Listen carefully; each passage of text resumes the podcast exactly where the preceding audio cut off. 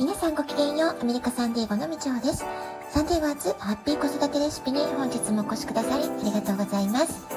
みんな違ってみんないい。ママが笑顔なら子供も笑顔。子育てで悩んでることの解決のヒントが聞けてほっとする。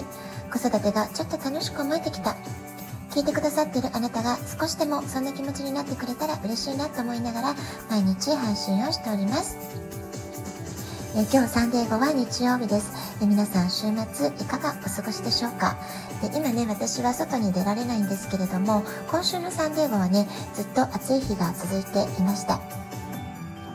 で昨日までは私のちょっと事故の状況であったり怪我の状況をお話ししてきましたので今日は、え、ちょっとね内容を変えて今どんなことに気をつけて生活してるかそしてあの私がね日常的に行っているアロマケアをこういった怪我の時にどういうふうに役立てているかなんかね皆さんのお子さんの怪我とか病気の時の参考になればなと思ってお話してみようかなと思います。でまずね事故当日から、えー、いつもねあのバッグに必ず入れている、えーと、テラ社のコレクト X っていう軟膏薬があるんですけれども、えー、これはもうほんとすり傷切り傷キッチンのやけどとかね本当ありとあらゆるちょっとした傷に使えるすごくね便利な、え、お薬代わりに使えるものなのでと子育て中の特にねあの小さいお子さんを持ってるお母様は子供ってねあちこちやんちゃな子であればあるほど怪我してきますよね。なので一つね持っておくとすごくね安心感があるんじゃないかなと思います。それから私が今回病院から処方された薬っていうのはオピオイド系の鎮痛剤。それから便秘を防ぐ薬。それから吐き気や嘔吐を予防する薬。それから擦り傷用の軟膏薬この4種類だったんですね。で痛みに関しては事故当日からそれほど激痛が走るってわけではなかったので、えー、まあ、使ってなかったっていうのもありましたし、えー、またですねオピオイド系の鎮痛剤これアメリカではすごくね多用されてるんですけれどもそれによるあの、まあ、ダメージというかね問題が、えー、いろいろ発生してるっていう話をね聞いていたんですね。で非常に中毒性が強い、えー、まあ、ドラッグみたいなね、え形になっていくので、まあ、私自身はよほどの痛みがない限りは、まあ、これは必要ないなということで、最初からほぼ使うつもりはありませんでした。で実際ね出産を経験したことがある女性っていうのは一般的に痛みには強いので本当にもうねあのもう瀕死の重症とかね、えそういった形でない限りはこういった薬はもし自分が大丈夫と思えるんだったら使わないに越した方が越したことはないかなっていうふうに思います。で実際にこれまでの人生でも私はこの今回のような大きな怪我の経験って全然なくって、えー、今回怪我っていうのは初めてだったんですねこの大規模な怪我っていう意味では。で逆に病気とかいう意味では30代の時に、えー、過労で倒れたことがあって、まあ、その時は中枢炎が急激に悪化したっていうことで緊急手術をしたことがありましたそれから、えー、23年後出産の時に帝王切開になってしまったので、まあ、その時もね手術という体験はしてるんですよね。で手術の後の方が、えー、まあ、病気の時とか、えー、でもそうですけれども手術後結構ね回復期が痛みが強かったなっていう記憶があります。ですからその時は本当に鎮痛剤を、え、飲むようにっていう風にドクターにも言われましたし実際ね、まあ、手術してる段階で薬漬けだったと思うんですよね。ですからそれを思うと、えー、手術の際の痛みとか薬漬けの状態に比べたら今は、え、自分で痛みコントロールもできていますし、え、何より自分でね動くことができているので、えすごくね、え楽だなというふうに思っています。でじっとしていれば、まあ、ずっと座ったままとかずっと横になったままっていう形であるとほとんど痛みは感じないんですけれどもただ動作を何かするときですね立ち上がるとき座ろうとするときあと一番辛いのがこうしゃがむってこう上下運動というか、えー、体を低い体勢にするっていうのが、ま、ちょっとね腰が曲げられないので、ま、そこが辛いかなってこととか寝ている時に体の向きを変えようとする時にちょっとこう慎重にゆっくりゆっくり痛くないように、えー、そろそろっとね動かないとちょっと怖いなってそういう状態なんですね。日頃はね、背骨っていつもあまり意識して動かないじゃないですか、私たちね。ですけれども、まあ、今回の、えー、怪我をきっかけに、体の向きをちょっと変えるときとか、手を伸ばすときとか、足を伸ばすときとか、足をね、上げるときとか、本当に様々な動作のときに連動して、背中の筋肉とか腰の筋肉、で、骨もね、えー、動いてくれてるんだなってことをね、しみしみ感じています。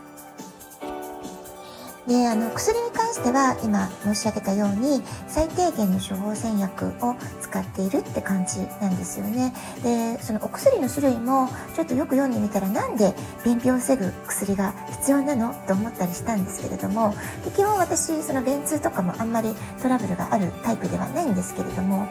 えー、ただね体が大きなショックを受けてしまうと胃腸の働きの動きがぐっとね悪くなったりもするので、えー、実際問題、えー、しばらくちょっとあの固形物が食べられなかったんですね事故当日はねスープとか、えスムージー的なものしか食べる気にもなれなかったですしでそうするとやっぱちょっと水分量が足りなかったのかちょっとね便が硬くなってちょっとお通じが苦しかったってことがあったのであこれはいけないと思ってこの薬は必要なんだなってことで、えー、きちんと取るようにしました。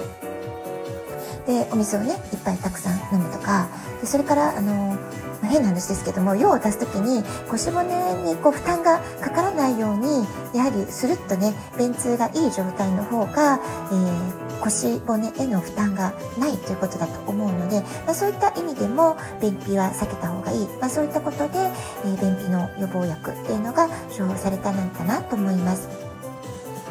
それからひびというと通常の骨折より軽く考えがちで私も実際ねあ骨折じゃないから大丈夫って思ってみたんですけれどもちゃんとね調べてみるとひびといっても亀裂骨折っていうね名前がついてるんだそうです。ですから、えーと、お医者様が言うには骨折であることに変わりはないのでやはり無理は禁物ですってことだったんですね。で最初の特に1週間2週間は、えー、しっかりと安静する。できるだけ動かずにいるってことことがすごく大事だってことを、まあ、いろんなねウェブサイトも調べてみたんですけれども書かれていたのでやはりね最初の2週間はちょっとね辛抱して、えー、動かないようにしたいなというふうに思っています。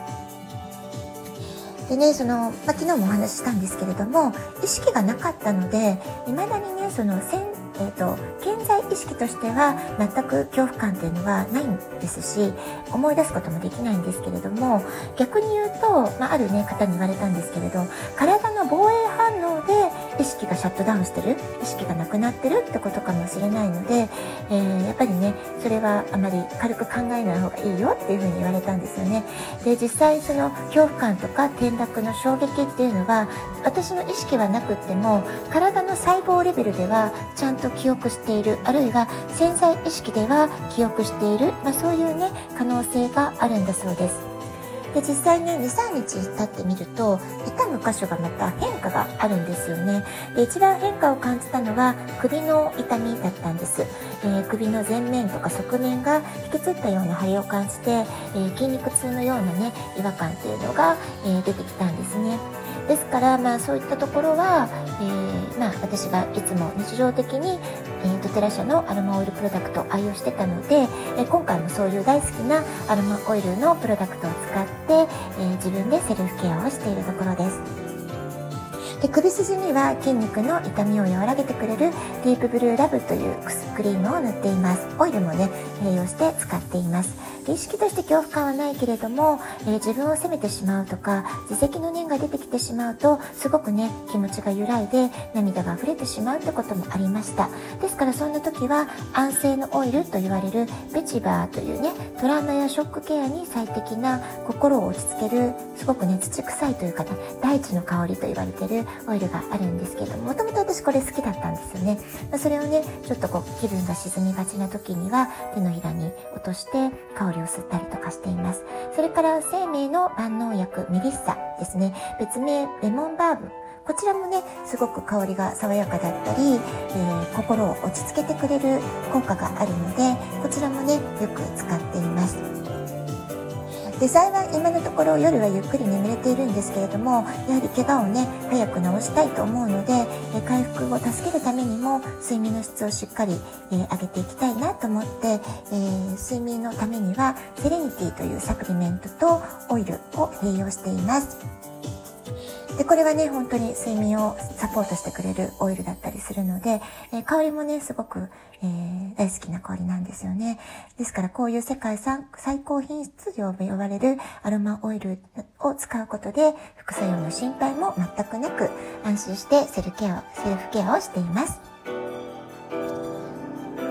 これまでほとんど大きな病気や怪我なく過ごせてきたのも、もうかれこれね、8年使っているこのアロマプロダクトのおかげなんですね。で、今回の怪我も大好きなアロマの香りを、えー、手伝ってもらいながら、楽しみながら回復する時間を少しでも短縮できたらいいなっていうふうに思っています。